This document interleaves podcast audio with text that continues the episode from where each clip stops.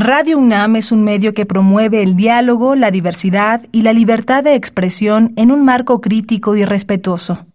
Los comentarios expresados a lo largo de su programación reflejan la opinión de quien los emite, mas no de la radiodifusora. La Facultad de Derecho de la UNAM y Radio UNAM presentan Toda sociedad requiere para su funcionamiento regirse por valores, principios, normas e instituciones. A diario escuchamos, leemos y opinamos sobre temas relacionados con la legalidad. Pero, ¿verdaderamente conocemos nuestros derechos y obligaciones? Tu participación es indispensable. Acompáñanos. Derecho a debate. En la cultura de la legalidad participamos todos. Conduce Diego Guerrero. Hola, ¿qué tal? Muy buenas tardes. Bienvenidas, bienvenidos a Derecho a Debate. En la cultura de la legalidad participamos todas y todos. Mi nombre es Diego Guerrero y como cada martes les agradecemos que nos sintonicen por el 96.1 FM. Estás en Radio UNAM. El día de hoy me acompaña en la conducción quien es una esencia de nuestra universidad, sus estudiantes, Karina Arce de segundo semestre y que en este semestre es, es mi alumna en sistemas jurídicos. Karina, bienvenida a Derecho a Debate. Hola Diego, buenas tardes. Es un placer para mí estar aquí en el programa y pues gracias por invitarme. El día de hoy eh, tenemos eh, como tema principal el uso lúdico del cannabis. Y bueno, durante mucho tiempo el tema de la legalización del cannabis ha sido una polémica muy popular en nuestro país, debido a los tabúes y falta de información sobre los efectos y consecuencias del consumo de la marihuana, además de los posibles usos médicos y la supuesta lucha contra el narcotráfico. Bueno, pues eh, creo que el tema abarca no solamente una línea, creo que nuestros invitados nos abordarán todo lo que hay alrededor de este tema, pero vamos a escuchar las voces universitarias que saben, que conocen nuestra comunidad sobre el tema que vamos a abordar el día de hoy. Los invitamos a que nos sigan en las redes sociales, en Facebook y en Twitter estamos, y en Instagram estamos como Derecho a Debate. Y bueno, vamos a escuchar las voces universitarias. Las voces universitarias. ¿Qué opinas del uso lúdico de la cannabis? No estoy de acuerdo, ya que algunas personas, ok, sí hay muchas personas que prefieren usarlo, pero hay otras que no, entonces como que también tendría que ver con respecto a... tendría que ser como lo mismo que los lugares donde se permite fumar, ¿no? Que sea como un anuncio y que nada más se permite en esos lados porque hay, hay muchas personas a las que les molesta ya sea el olor. El uso lúdico de los cannabis creo que ya es responsabilidad de cada quien, de quien la compra y de quien la consume. Respecto al uso del cannabis de forma lúdica, no estoy en contra, pero opino que deberían crearse como sitios específicos para que usen esta, bueno, para que usen el cannabis. Creo que es una decisión personal que está es parte de nuestra libertad y que el uso de una sustancia no se limita a lo lúdico y se quiere resumir o, hacer que solamente hay uso lúdico y medicinal cuando hay multitud de, de formas de uso. Síguenos en Instagram, Facebook y Twitter como Derecho a Debate. Bien, estas fueron las voces universitarias, lo que sabe, lo que conoce nuestra comunidad sobre el tema que vamos a abordar el día de hoy.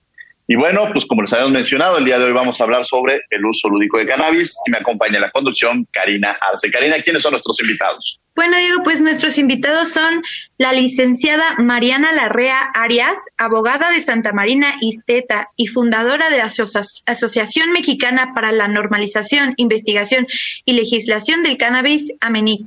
Mariana, bienvenida a Derecho a Debate, un placer tenerte el día de hoy, ya lo habíamos platicado de tocar este tema y, lo habíamos alargado. Qué gusto tenerte aquí en los micrófonos de Radio Nana.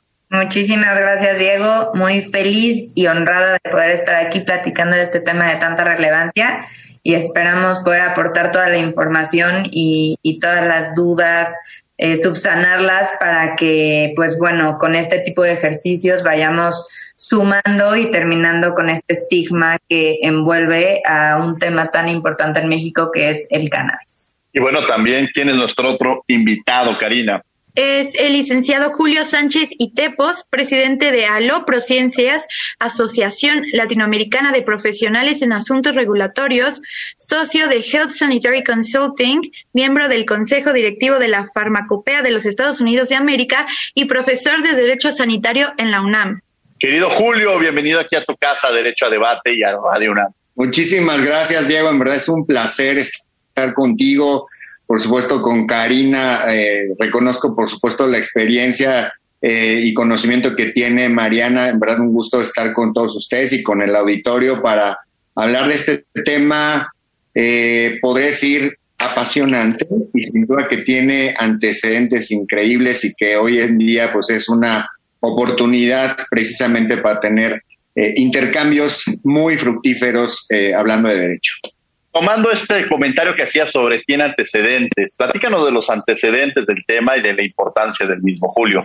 Claro que sí, Diego. Mira, em, la primera referencia que les puedo hacer de la cannabis como una planta eh, es en la farmacopea mexicana en, eh, en el año 1862, donde hay todo un capítulo específico de la cannabis, incluso reconociendo su uso medicinal.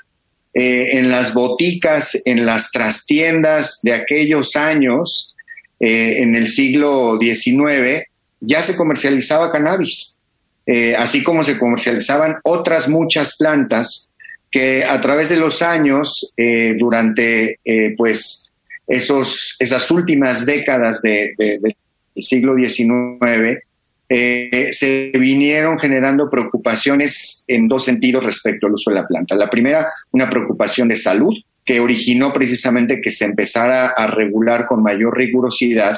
Y segundo, una preocupación en términos ya eh, estrictamente políticos por su comercialización con los Estados Unidos.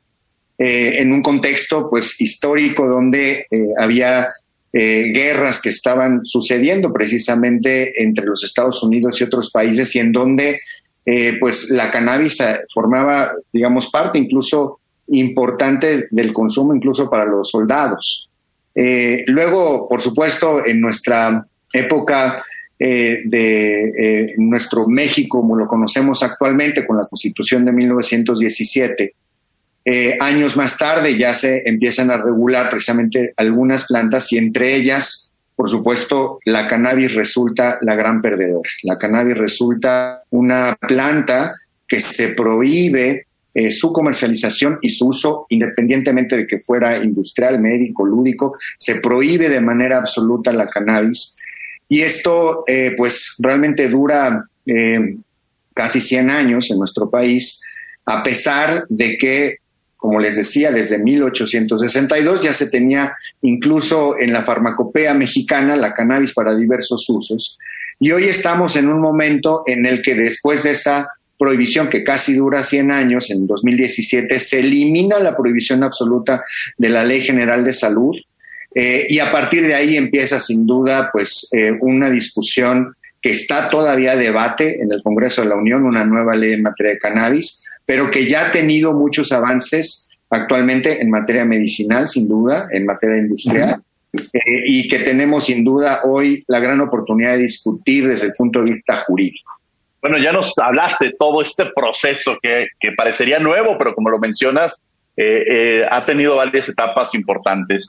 Y bueno, Mariana, ¿cuál ha sido este camino o qué implicaciones ha tenido el desarrollo en la actualidad de hablar de una legislación o de legislar en torno al tema y por qué? Este tema y esta ola de la legalización de la cannabis, como bien comentó Julio, empezó en 2017 con la reforma a la Ley General de Salud y al Código Penal Federal, pero viene un poquito antes, viene también yo creo que por un impulso internacional de países como Canadá, en los cuales ya está completamente regularizado para todos sus usos el tema de la cannabis, países como Colombia, que no tiene todos los usos al 100%, pero bueno, ya tiene usos importantes como el uso medicinal, el uso lúdico, eh, Uruguay, Estados Unidos, que determinados estados han ya ido poco a poco legalizando, regularizando este tema. Entonces, eh, mucho, a mí lo que me pasó como abogada de despacho es que yo empiezo a recibir muchas consultas extranjeras y los países, a pesar de que aquí en México no está regularizado, empiezan a poner sus ojos en México, ¿no? México como un gran territorio para su cultivo, una amplia y milenaria experiencia con el tema del cannabis. Entonces, este, pues bueno, viene por un lado ese tema de la presión internacional de países que ya la regularizaron y en México no estaba sucediendo. Y por el otro lado, y yo creo que muy bien hecho, el uso de los instrumentos jurídicos como es el amparo, ¿no? El primer amparo que fue impuesto en favor de la niña Grace Elizalde por sus papás en 2016 abre una ola de amparos para uso medicinal fue el primero que se impuso. Después se crearon fundaciones como la Fundación Smart que presentó para uso lúdico y recreativo y de ahí se vienen varios más hasta que se logra crear jurisprudencia en 2019. Entonces, eh, es importante y me gusta siempre cuando platicamos de cannabis dividir los tres usos principales y muy importantes para que la gente no se confunda, ¿no? Por un lado está el tema lúdico, que es todo lo que es el consumo para uso recreativo, el tema medicinal y el tema industrial. Entonces, hablando y, como se trata este programa del tema de uso lúdico, pues bueno, se, se sienta jurisprudencia en 2019 y la Suprema Corte de Justicia ordena, eh, más bien, declara la inconstitucionalidad de los determinados artículos en la Ley General de Salud que prohíben el consumo de cannabis para uso lúdico y recreativo haciendo uso, obviamente, y fundando este derecho en el derecho del uso este, del libre desarrollo de la personalidad, ¿no?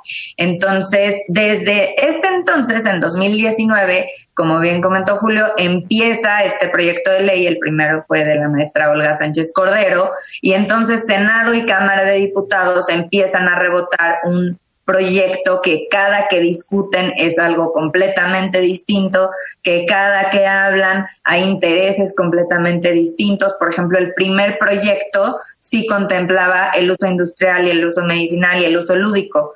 Ya ahorita llegamos a un punto en el cual, pues bueno, medicinal ya se sacó, porque el 13 de enero ya fue publicado el reglamento este que Julio nos podrá platicar un poquito más de toda la batalla que tuvo con ese reglamento de uso medicinal del cannabis. Entonces ya ahorita la ley solamente se está abocando al uso lúdico recreativo y por ahí tiene una licencia para cáñamo que más adelante lo platicaremos, eh, pero así está la situación, o sea, venimos rebotando un proyecto de ley desde 2019, venimos pidiendo el Senado, pidiendo prórrogas a Suprema Corte de Justicia, ya la última, hasta donde yo sé, Julio, me corriges, no se pidió una, una prórroga formal. O sea, ya la, el último periodo del Senado no salió la ley. Lo que seguiría es que la Suprema Corte de Justicia ya dicte la inconstitucionalidad de estos artículos, situación que sería muy polémica porque pues entonces estarías autorizando el consumo sin un mercado regulado y eso generaría muchísimos problemas. Aprovechando, Mariana, que la aventaste ya varias pelotitas a Julio, eh, referente sobre este uso medicinal y bueno, en el, en el proceso en el que se encuentra, pues le cedería el uso de la palabra a Julio y después voy contigo, Karina. Adelante, Julio. Sí, muchas gracias, Diego. Mira, muy interesante, la verdad, eh, esta, eh, este desarrollo que nos cuenta Mariana, porque en efecto yo dividiría eh, la discusión jurídica de la cannabis en tres ámbitos diferentes. Eh, el primero de ellos tiene que ver con eh, la existencia actual de una legislación en salud, la Ley General de Salud, que comprende el uso de la cannabis, eliminó la prohibición absoluta, pero comprende el uso de la cannabis para fines médicos, para fines de investigación y para fines industriales. Eso es lo que está vigente en la legislación actual eh, que se publicó en, junio de 2017. Entonces, tenemos esta legislación de salud que en su cuarto transitorio previó que se tendría que armonizar las reglas y normas, así lo dice, que permitieran el uso terapéutico de la cannabis. Es decir, el cuarto transitorio no menciona que se debe armonizar y regular la cannabis para otros fines, el de investigación o el industrial. Solamente dice que la Secretaría de Salud deberá armonizar las reglas y normas para permitir el uso terapéutico de la cannabis. Es decir, ¿para qué? Para medicamentos. Entonces, em, la historia que comentaba Mariana, que me la sé de primera mano, es que ese periodo de 180 días que dio el Congreso en, la, en el decreto de reforma de, la legislación de salud 2017 se vencieron realmente a finales del propio 2017 y no se tuvo realmente un proyecto para armonizar esas reglas y normas en ese, en ese periodo. Pasa el, pasa el 2018, eh, obviamente eh, suceden eh, aspectos políticos en México, en las elecciones. Eh, se retrasa, por supuesto, el, proceso de emisión de un reglamento eh, precisamente para el uso terapéutico de la cannabis.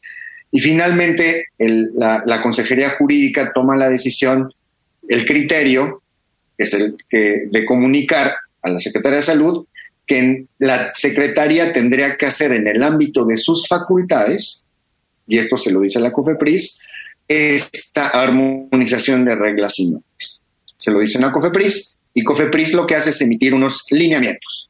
Lineamientos porque obviamente no puede emitir un reglamento, esa es facultad, por supuesto, eh, eh, la reglamentaria corresponde al presidente de la República, entonces emite lineamientos para permitir el uso precisamente industrial y el uso, y el uso eh, médico de la cannabis, permitir la comercialización, exportación, importación. En fin, esos lineamientos cuando entra esta administración son revocados por el titular de la COFEPRIS en ese entonces y se promueve entonces la creación de un reglamento en materia de uso terapéutico de la cannabis. Ese reglamento se trabajó precisamente durante todo el 2019, 2020 y eh, el 12 de enero de 2021 es publicado en el Diario Oficial de la Federación el reglamento de control sanitario para eh, el uso terapéutico de la cannabis. ¿Qué permite ese reglamento? Pues básicamente la producción, la siembra, la cosecha, eh, incluso la comercialización de semillas, la eh, prescripción de medicamentos y por supuesto la fabricación de medicamentos con cannabis, pero solamente para fines terapéuticos, es decir, solamente para medicamentos. Entonces, es el primer ámbito, el legislativo, digamos, de la ley y el reglamento que hoy permiten el uso medicinal ya con incluso regulación secundaria. El tema está en que en el 2017 se prevé en el artículo 245, fracción quinta, segundo párrafo, específicamente el uso para, más bien, el uso de la cannabis con amplios fines, con amplios usos industriales. Incluso lo que dice el texto, texto, o sea, formalmente dice que siempre y cuando cumplan con la regulación sanitaria. ¿Qué quiere decir eso? Que cualquier tipo de producto, entiéndase industrial, que no sea medicamento, alimentos, bebidas, tabaco, alcohol, eh, cosméticos, elementos alimenticios, etcétera, ¿no? Materia prima de amplios usos industriales podría tenerla con cannabis siempre y cuando cumpliera con la regulación sanitaria. Bueno, esto que está establecido específicamente en, en la Ley General de Salud, que deriva del, del, decreto de 2017, que se lee textualmente, es algo que no es reconocido por la autoridad sanitaria, ninguna autoridad en, eh, de salud en México. No, no sé. Wow.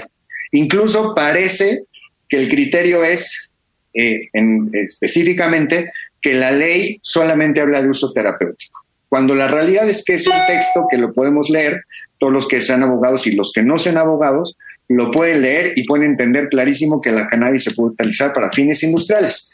Y entonces ese es el segundo ámbito. ¿Existe la regulación? Sí, no se aplica y las empresas se están defendiendo para efecto de que los jueces reconozcan y ordenen a las autoridades, a, quien corresponda, que eh, se autorice el uso industrial de la cannabis. Y luego está todo el tema uso lúdico, pero en donde claramente me parece que Mariana tiene muy, muy, muy claro el tema lúdico, donde ha habido multiplicidad de amparos y afortunadamente ya jurisprudencia que posiblemente eh, pues sea realmente el punto de partida para lo que vamos a ver seguramente en los próximos meses o años en una nueva ley de cannabis.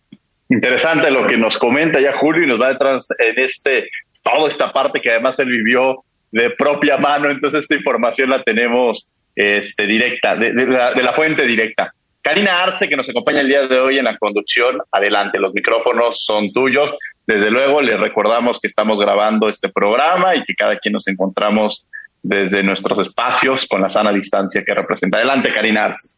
Muchas gracias, Diego. Y bueno, mi pregunta va para Mariana. Eh, ¿Consideras que es realmente necesario permitir el consumo de la marihuana para fines recreativos? Sí, mira, yo creo que es muy importante debido a, al estigma que ya existe en nuestro país. Este estigma ha derivado en muchas prácticas no saludables y en un consumo no responsable. Entonces, como todo mercado, eh, debe de seguir reglas y por lo tanto debe de estar regulado, ¿no? Aquí eh, lo que pues nos preocupa mucho es que se regule y no que se sobreregule tanto el mercado como al consumidor. Porque si tú sobreregulas un mercado, eh, pues bueno, obviamente va a ser muy difícil atraer inversión, va a ser muy difícil, más que atraer inversión, que el propio mercado nacional se desarrolle. Y si tú sobre regulas y sobre restringes al consumidor, pues el consumidor no va a ser consumidor el día que la ley salga. Quien es consumidor ya es consumidor y, o sea, ya tiene sus métodos y su forma de obtener eh, el producto, entonces únicamente vamos a estar incentivando un mercado negro, ¿no? Y únicamente vamos a estar pues cerrando la puerta a una oportunidad comercial que esto representa para México muy amplia, ¿no? Y que aunque no es objeto de, del foro del día de hoy, el cannabis en tema de medio ambiente representa muchísimas oportunidades desde la planta en sí, es una planta que retiene muchísimo dióxido de carbono y este produce mucho oxígeno, ¿no? O sea, eso se traduce en pulmones para México y para el mundo, hasta en los muchísimos productos que podemos sacar de esta planta que serían 100% eh, orgánicos. Entonces, sí es bien importante que se regule que se divida bien eh, el uso y que no se sobreregule. Por ejemplo, están sobreregulando al cáñamo. Más adelante, si quieren, platicamos del cáñamo, que es como el primo hermano de la marihuana, o el, sí, como el primo hermano de la marihuana, y únicamente su pecado es que es de la, del género de la planta de cannabis, y como en la ley dice cannabis, pues el cáñamo va este, pues ahí junto con la prohibición. Entonces, sí, sí es muy importante que se regule. Adelante, Karina, para que sigas con la conducción del programa. Karina Arce, segundo semestre de la Facultad de Derecho de la Universidad Nacional Autónoma de México. Muchas gracias. Y Julio, eh, también me gustaría saber tu punto de vista sobre esto que le pregunté a Mariana, que si es realmente necesario permitir el consumo recreativo para fines. Eh, claro que sí. Mira, eh, lo que les mencionaba con los antecedentes breves que les platiqué, que además hay obras muy interesantes que relatan la, historia de la cannabis, que eh, les podría decir en conclusión es una planta en, que tiene múltiples variantes eh, y que se ha, la verdad, desafortunadamente por cuestiones políticas, no técnicas, políticas, se ha estigmatizado como una planta negativa, adversa a la salud.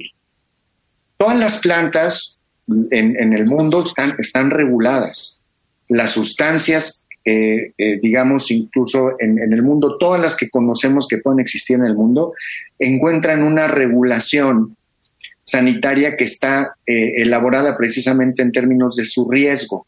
Es decir, puede haber riesgo muy alto, puede haber un riesgo bajo, puede ser un riesgo medio.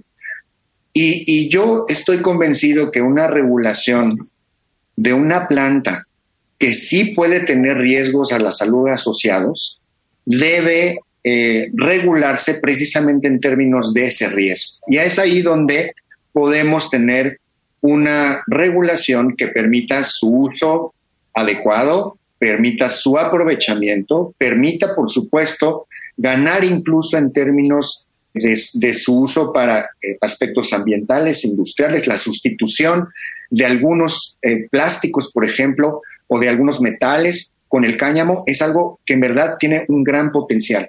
Entonces, estoy convencido que la regulación de la cannabis en términos de su riesgo y de sus diferencias entre el cáñamo, la cannabis, sus diversas variantes, por incluso sus cannabinoides, sus diferentes cannabinoides o terpenos, es muy relevante y adicionalmente no solamente eh, el tema de su regulación eh, es, relevante en términos sanitarios, sino también en términos de gobernabilidad.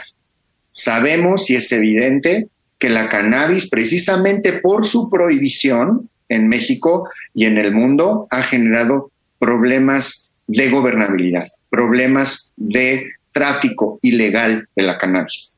Entonces, no solamente va a generar un, eh, su regulación, su uso eficiente, su uso en términos eh, sanitarios, incluso con reglas de calidad en su producción, sino también podría generar altos impactos benéficos en materia de gobernabilidad de nuestro país.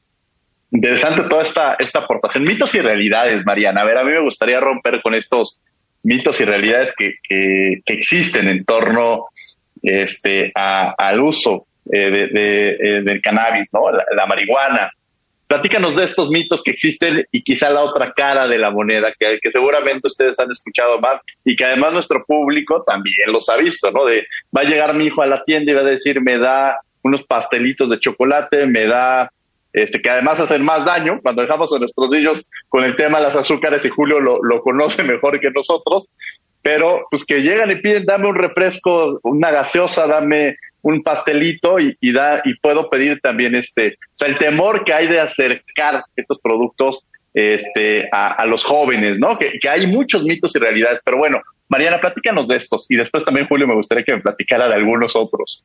Pues bueno, a ver, esto, esto que dices, mitos y realidades, eh, inicialmente o hasta donde va el proyecto el día de hoy, los productos de consumo, eh, bebidas, alimentos, bueno, sí, bebidas y alimentos eh, derivados con marihuana, o sea, para consumo lúdico, van a estar prohibidos. Yo creo que por ahí de los primeros tres años, eh, quiero creer que, que nuestros legisladores pues suponen que va a ser demasiado con, con regularizar el uso lúdico en consumo normal, que es fumado, ¿no? Entonces al principio todo esto no se va a poder. Este, y después, ¿qué viene? Y es lo que yo decía hace ratito, pues sí se viene una sobreregulación que yo no creo que vaya a beneficiar mucho al consumo. ¿Por qué? Por, por, el mismo miedo, ¿no? Por el mismo estigma que existe. Entonces, eh, las reglas del juego, como las están dictando en la ley, sí vienen muy estrictas y esto va a, yo veo que va a generar más problemas de lo que en realidad se quiere hacer, que como decía Julio hace ratito, es proteger el bien último y el bien más importante que tenemos, que es nuestra salud. Em, ¿Algún otro mito? Pues bueno, este no sé si sea un mito, esto es no, yo soy abogado, bueno, somos todos aquí abogados, ¿no? No soy experta en adicciones ni mucho menos, pero durante el estudio y el análisis eh, que, hemos tenido acerca de este tema, he, he llegado a dar con muchas investigaciones que afirman que más que la cannabis como sustancia al momento de fumarla sea adictiva, lo que en realidad es adictivo es esta... Mm, pues como toda esta sensa, todo, todo, este show que se arma de el estar fumando escondidas, el que no se puede, el, y, el sentir toda esta adrenalina de, pues por un lado hacerlo prohibido y por el otro lado sí, es, es real. El THC es una sustancia psicotrópica que claro que tiene efectos psicotrópicos en nuestro cuerpo, pero que tenga efectos psicotrópicos no va relacionado a que sea efecto adictivo, ¿me explico? Entonces, no sé si yo sepa algo de este tema, pero yo creo que es un tema bien interesante. Yo estuve en otro foro, en otra entrevista con una doctora de adicciones de la UNAM y ella sí afirmaba que el THC como sustancia al momento de fumarlo era adictivo. Yo creo que es un tema en el cual tendríamos que estudiar muchísimo más para poder dar una certeza al respecto a la gente, ¿no? O sea, este tema no es algo que la gente quiera y yo creo que un tema electoral y político, como decía Julio, es lo que ahorita está deteniendo la ley. Por el otro lado, tampoco em, hemos visto que en los países que ya se regularizó los índices de adicciones incrementen. Entonces, eh, el consumo incrementa, claro, pues por el pico, la moda que se, que se hace legal, pero un tema de adicción no, no hemos encontrado que, que, haya incrementado eh, y que eso pueda asustar a la gente eh, respecto a este tema.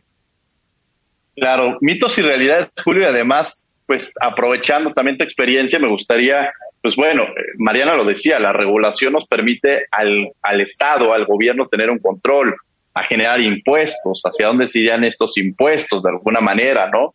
Eh, todas este, estas condiciones, seguramente habría organismos, ya no sería el señor que vende en la esquinita que tendría, sino habría organismos responsables de regular este, o instituciones de regular la materia. Platícanos un poquito de estos mitos y realidades, alguno, Julio, pero también sobre el, eh, los, lo, que hay en torno jurídicamente hablando, desde esta regulación de impuestos, desde quién sería el organismo responsable de, tratarlo, en fin. Adelante, Julio. Muchas gracias, Diego.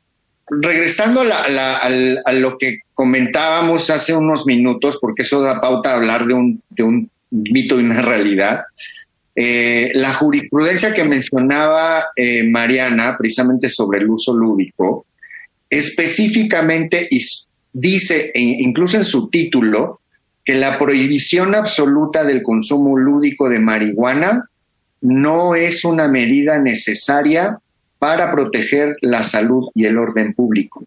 Esto ya es la jurisprudencia. Incluso el mismo título está diciendo, no la prohibición no sirve y no es necesaria para eh, proteger la salud y el orden público en el consumo de la cannabis. Entonces, desde ahí eh, hay que visualizar que la, visión del Congreso aprobando la cannabis para diversos fines desde 2017 y el criterio ya adoptado eh, por los tribunales, por el Poder Judicial respecto del uso lúdico, nos dicen que tendría que haber una regulación específica de la cannabis para permitir su uso para diversos fines.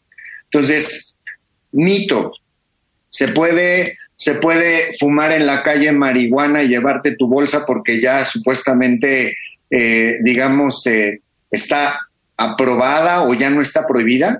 No, la realidad es que eh, todavía el consumo personal de la cannabis para fines lúdicos, a pesar de que supuestamente puedas tener 5 gramos, está completamente perseguido por las autoridades.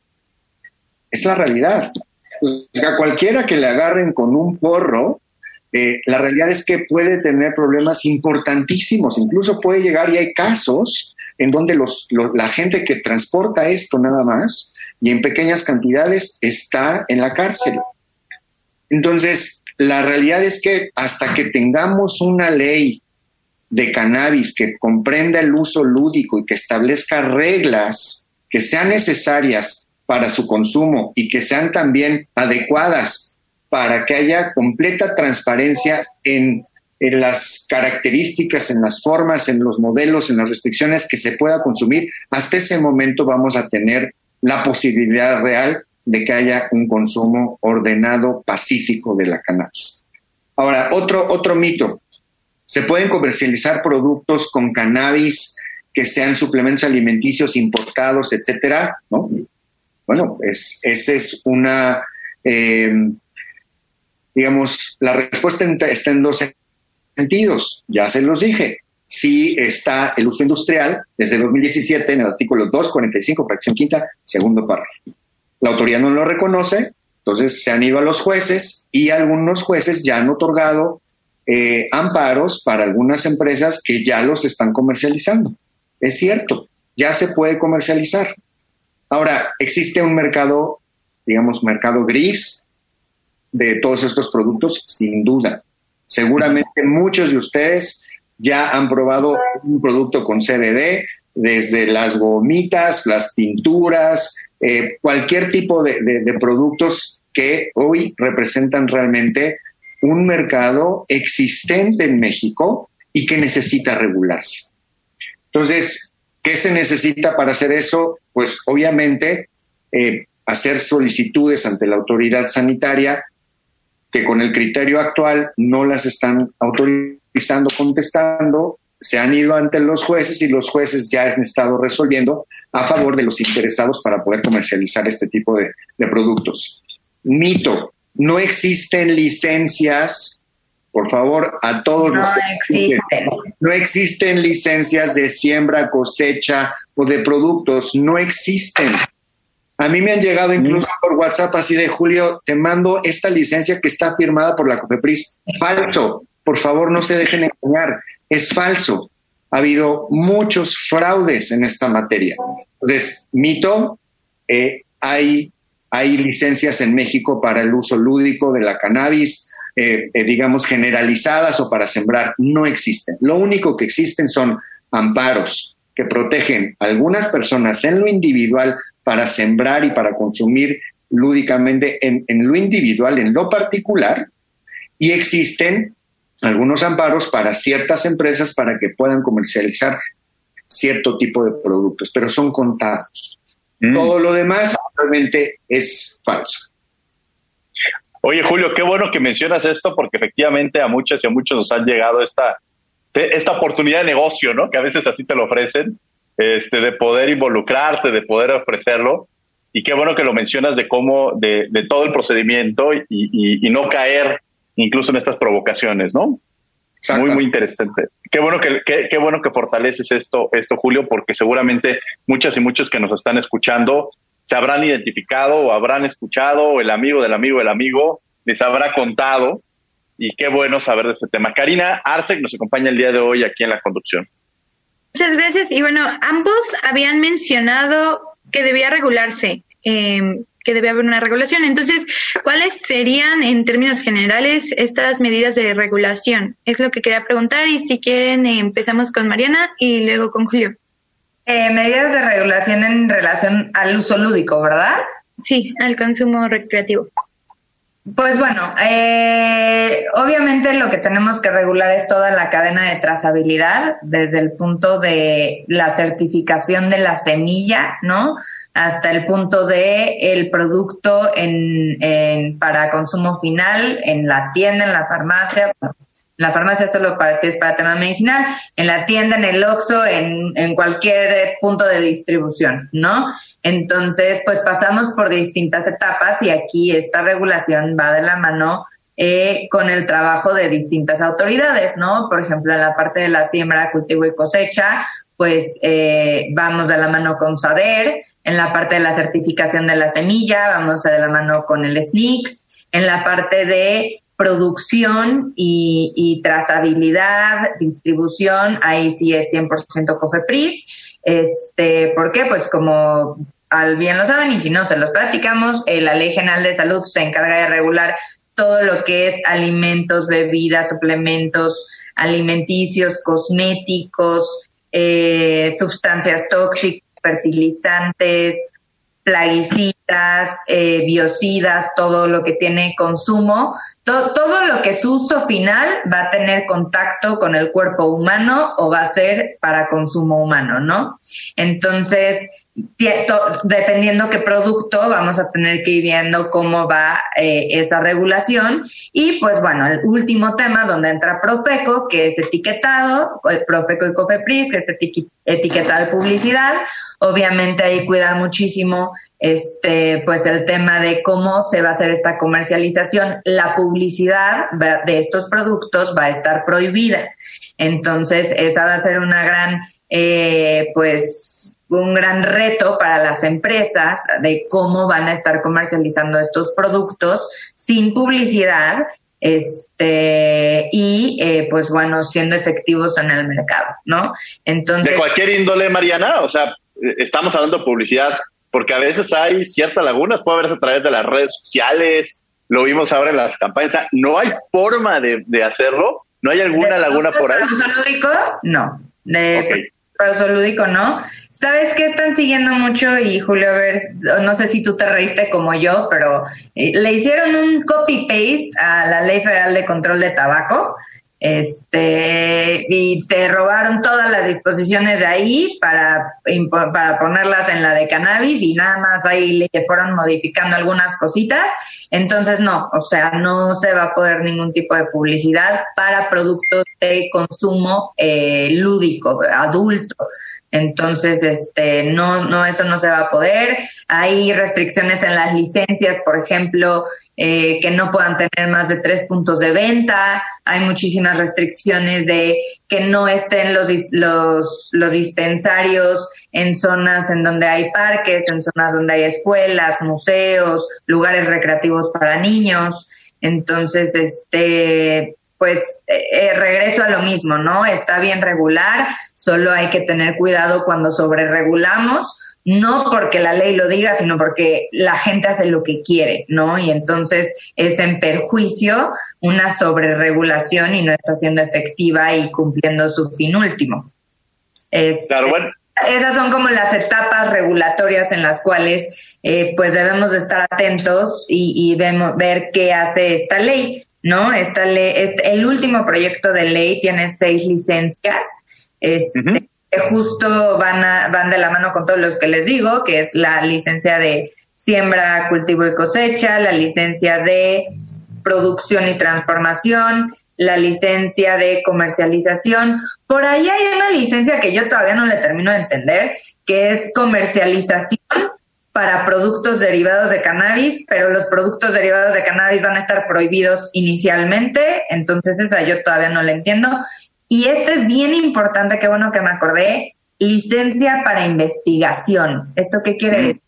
Que las casas académicas como es la UNAM y demás universidades van a tener que pedir una licencia para llevar a cabo la, el tema de investigación y aquí lo más preocupante es que no hace la ley referencia a que si va a ser investigación solo para uso lúdico recreativo o solo para cannabis psicoactivo. Está, está dejando la puerta abierta de todo lo que sea investigación de cannabis va a estar sujeto a licencia y eso a mí me parece gravísimo. Es, em, vamos, vamos a tener que ir a un corte, vamos a hacer un corte, vamos a escuchar Descubriendo tus derechos y regresamos a la última y nos vamos, en donde ustedes, bueno, ya podrán abordar los temas de forma libre. No se vayan, vamos a, escuchar Descubriendo tus derechos. Estás en Radio NAM 96.1 FM. Descubriendo tus derechos. Derecho a la no discriminación. Queda prohibida toda discriminación motivada por origen étnico o nacional el género, la edad, las discapacidades, la condición social, las condiciones de salud, religión, opiniones o preferencias sexuales. También por el estado civil o cualquier otra que atente contra la dignidad humana y tenga por objeto anular o menoscabar los derechos y libertades de las personas. Escuchas Derecho a Debate.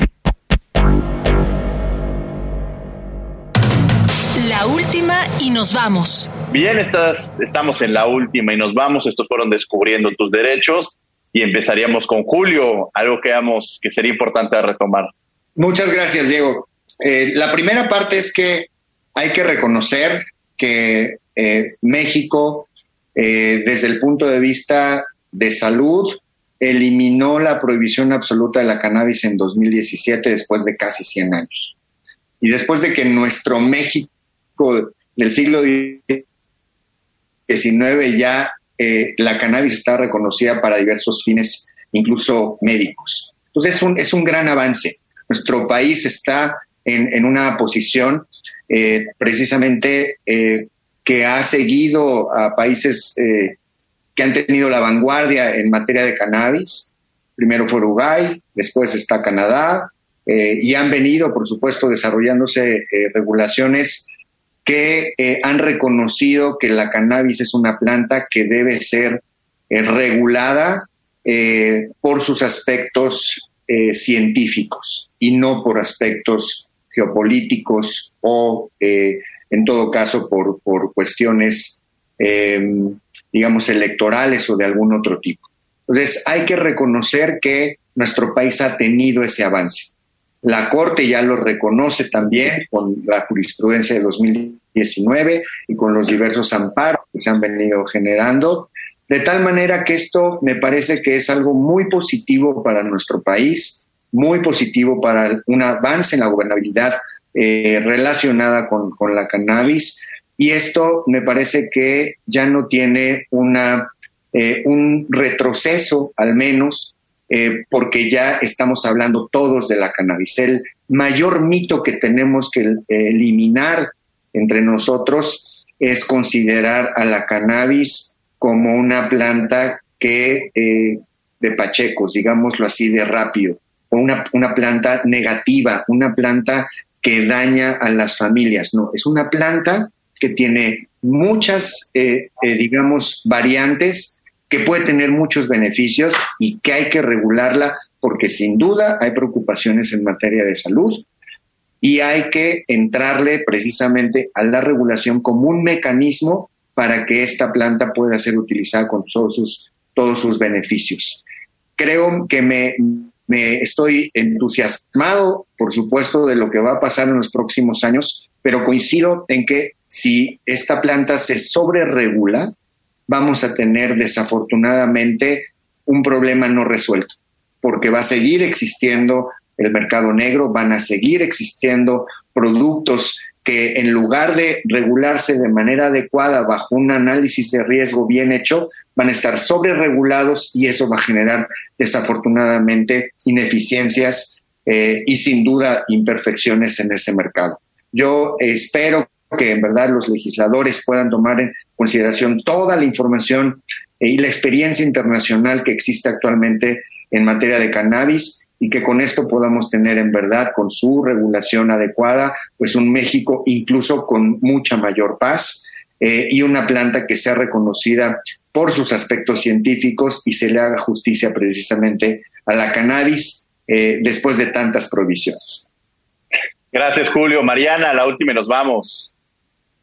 Eh, pues bueno, por mi parte, creo, eh, como dice Julio, sí, a los avances que hemos tenido legales en tema de cannabis han sido muy beneficiosos para nuestro país Creo que nos falta también mucho camino por recorrer. Por ejemplo, a mí me gustaría ver en el tema medicinal eh, que este reglamento el día de mañana se traduzca en un verdadero acceso a la salud, ¿no? El día de hoy este reglamento pues está hecho para la industria farmacéutica que ya tiene instalaciones, que ya tiene certificados de buenas prácticas de manufactura, que ya tiene experiencia, que ya tiene eh, la inversión y ya tiene todo hecho, ¿no? En realidad este reglamento no está hecho para los, los nuevos empresarios, para los bueno, sí para los investigadores, por los protocolos de investigación, pero aún así, este, pues estamos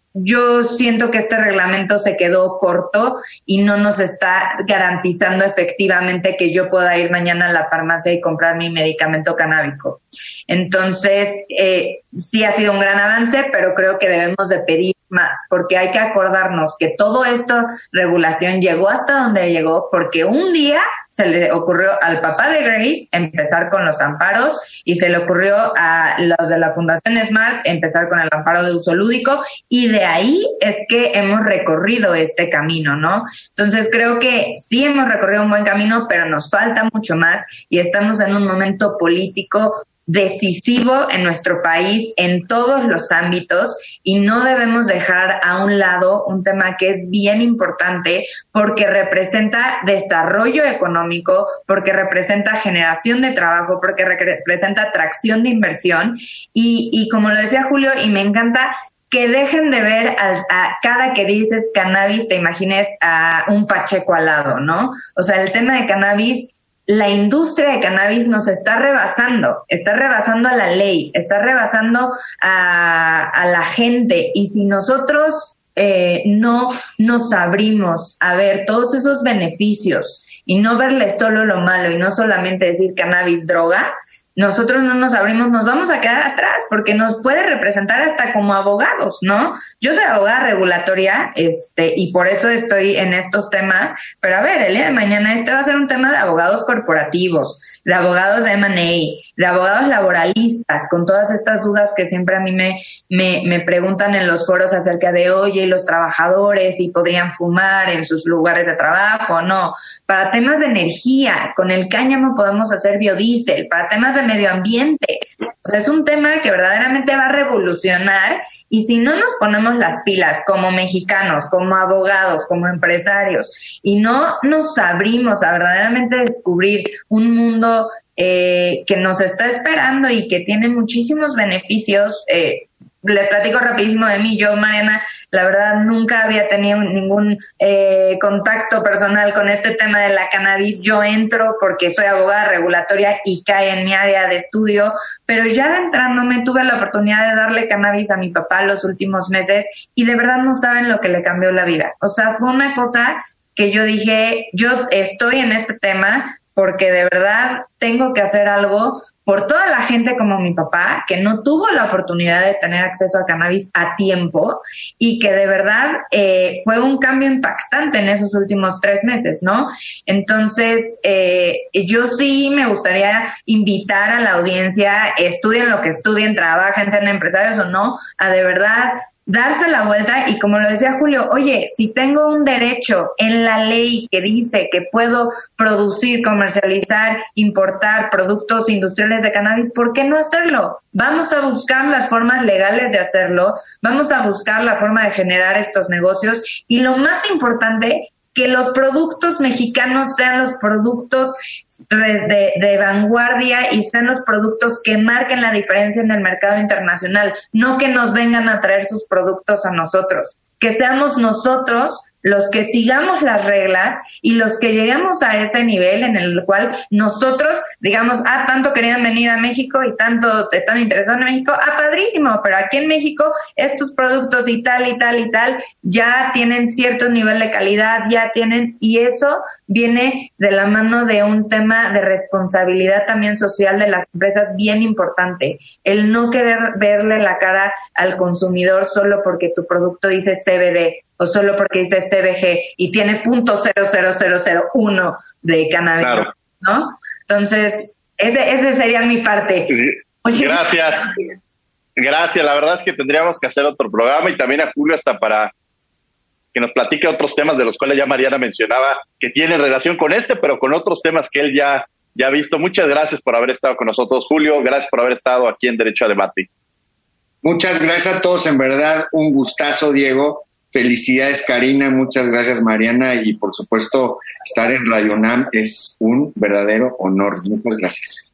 Gracias, Mariana. Muchas gracias por haber estado con nosotros. No, gracias a, ustedes. Y sí, otro nos tenemos que echar de cáñamo y cannabis para explicar esas diferencias.